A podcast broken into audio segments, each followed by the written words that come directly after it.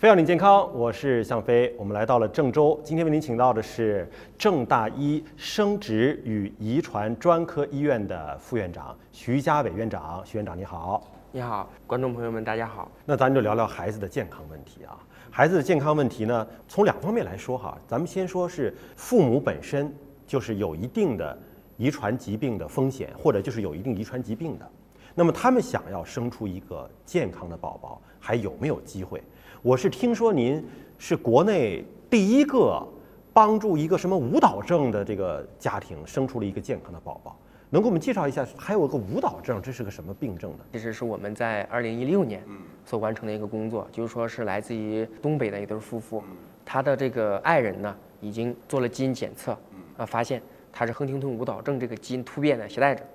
而这个女方的母亲她是个患者。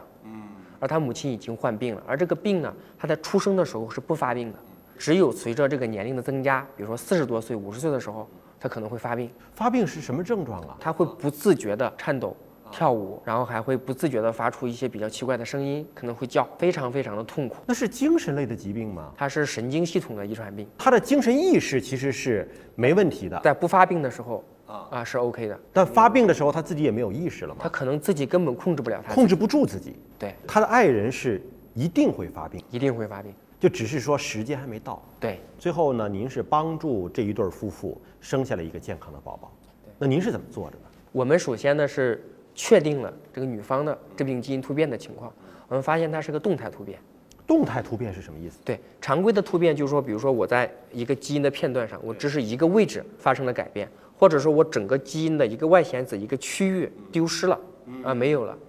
而这个亨廷顿舞蹈症它是由于它基因的第一个外显子上三个碱基不停的重复，比如说我们正常人的重复次数可能只有十五次，而亨廷顿舞蹈症的患者这个病人的重复呢可能会达到五十次。那么这种情况下，通过常规的试管婴儿、常规的第三代试管婴儿是很难解决这个问题的。那么我们又进一步筛查了患者夫妇女方的母亲，然后发现他这个母亲和他。女儿的基因突变是一样的，也是动态突变。那么后来我们就通过第三代试管婴儿在她胚胎上取下的几个细胞里面进行遗传学分析。那么我们根据这种家族遗传的这种血缘关系，我们进行了连锁分析，然后最终来确定患者的胚胎情况，哪个是遗传了母亲的基因突变，而哪一个是没有遗传母亲的基因突变。最终选择正常的给他移植。现在这对夫妇已经在二零一六年底的时候已经生下了一个正常的女孩。那么这个筛选的过程其实它的技术含量还是很高的。我们不仅仅是要研究他这个个体，还要研究他家族的谱系。所以我们就通过您的介绍，我们就发现，嗯，对于遗传疾病的筛选，哪怕是知道了这个遗传疾病的致病基因是什么，在实际的操作过程当中，也可能发生很多新的变化。您遇到过的最复杂的、最困难的这种遗传疾病的筛选，应该是属于哪一种类型的？最难的遗传病，也就是说我们根本都不知道，嗯，它的致病基因是什么？哦，也就是说这个家庭里面为什么生了两个孩子都是这种遗传病的患儿？嗯，我们不得而知。这个遗传疾病到底是哪个基因的突变导致这个遗传疾病，还没弄明白。还没明白。那么我们首先第一步，呃，就要通过先进的基因测序的方法，嗯，比如说全外显子测序。我们要把整个患者的所有的全基因的外显子全部给它测通了，嗯，然后来找到可能会导致这对夫妇生育遗传病患儿的一个致病基因突变，嗯，然后再去分析他这个家族的遗传的模式，最终才能帮助他生一个正常的孩子。那这相当于是您这儿新发现的一种新的罕见病了，相当于。对，因为我知道就是目前在全球范围之内大概是有七千多种。是能够被确诊的罕见疾病，但您说的这种应该就是说，在你这儿完全就是个新发的，你得从零做起，开始帮他找到底是哪个基因的突变才能够确诊你这是一种疾病。对，那您在这个过程当中新发现了多少种啊？其实目前这个全世界已知的，根据这个美国和欧洲以及我国所有的这个遗传学家他们报道的这个所有罕见病的病例来讲。目前全球已经已知的罕见病大概是超过了八千种。其实很多罕见的遗传病来讲，我们一年呢可能能碰到的量也就在一百个左右。一百个也不算少了。这八千多种是明确的知道是什么基因突变，对你这个病叫什么名字是明确知道的。对，父母都没事儿，父母都是健康的，但是生出的孩子就出现了问题。就比如说这种染色体异常的疾病，到底是爸爸的问题还是妈妈的问题？现在有明确的说法吗？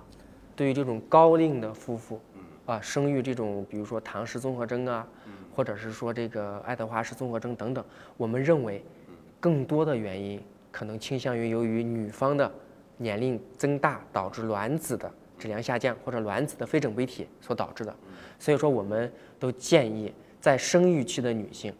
在什么样的年龄段做什么样的事情。现在是生育的年龄，那么我们就建议在适当的年龄去进行生育。该生娃生娃，哎该生娃生娃啊别拖着。父母双方均健康，而生育了遗传病的患儿，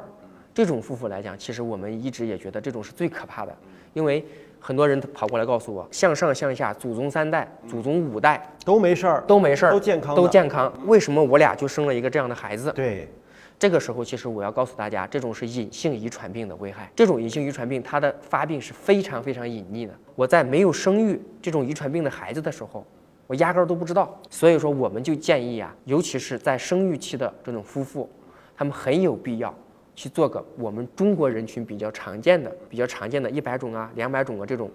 遗传病的一个基因检测，这个其实是很重要的。很重要。因为确实有的时候，可能你加这一针儿啊，都是携带了这个基因，但它是隐性的，对一直没有病人而已。那恰好呢，你的配偶也携带了同样的基因，也是隐性的，也没发病，你俩碰一块儿，你这就有这个机会了，对吧？也不是百分之百，但是就有这个机会了。目前就是根据我国的中国人群的携带者筛查的这个数据来显示呢，我们每一个人都不是完美的。为什么这样说呢？我们每一个人都可能会携带有两到三个或者两到五个的这种基因突变。那么，当你的配偶就你的爱人也携带有和你一样的基因突变的时候，你就有可能生育这种遗传病的患儿。而这种两对夫妇携带有同一个基因突变这种碰对的概率，大概在百分之一到二。所以这个是意识问题，很多人觉得没有这个意识，包括现在这个婚前的这个检查不变成自愿了吗？但其实是很有必要的。你像像唐宝宝这种是属于父母基因都正常，但是就是在受孕的那一刻啊，可能妈妈年龄大了，就导致了这种唐氏的宝宝的出现。但现在不是有各种各样的一种筛查的手段来帮助大家提前预知吗？你看传统的也有这种血清学的筛查，然后基因层面的筛查也有，还有金标准的这种羊水穿刺。那么这个几种的筛查的方式靠不靠谱？那怎么还会有这种糖宝宝生出来？不管是高龄的，或者是正常妊娠的，或者通过辅助生殖就试管婴儿怀孕的这种夫妇来讲，我们都建议在怀孕以后要进行严格的危产保健，比如说到孕十一周啊、十周左右或者十二周左右的时候，我们都建议他去做 NT 筛查，要通过 B 超来筛查他这个是不是这种高风险。影像学来看，哎，影像学来看，那么紧接着目前来讲，可能很多地方政府可能会有一个民生计划，会让这种孕妇呢去做一个免费的血清学筛查。那么血清学筛查这种高风险的，要去做抽取母亲的外周血，做 NIPT 抽血查胎儿的染色体。那么对于这种已经抽完血发现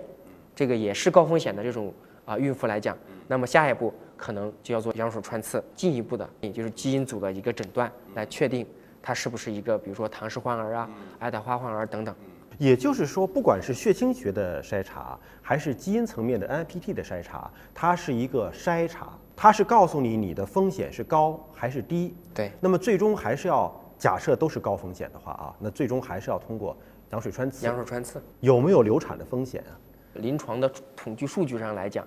做羊水穿刺确实有流产的风险，但是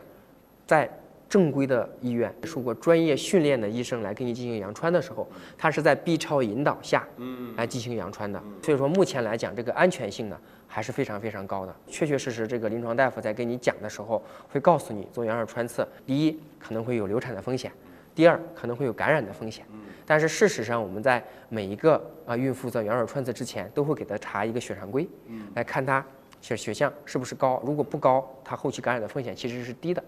那么这种情况下，我们也会做一定的这个临床的措施来避免这种风险的发生。感谢徐院长来到我们节目当中，讲了这么多关于生育的话题。生孩子这个事儿是一个大事儿，你是国策呀，还国家鼓励你生二胎，所以怎么能够更好的更健康的把宝宝生下来，我们还是希望呢，我们屏幕那一边的观众朋友们能够学一些正确的科普知识，来指导我们生出一个健康的宝宝。今天节目就是这样了，下次节目时间我们再会。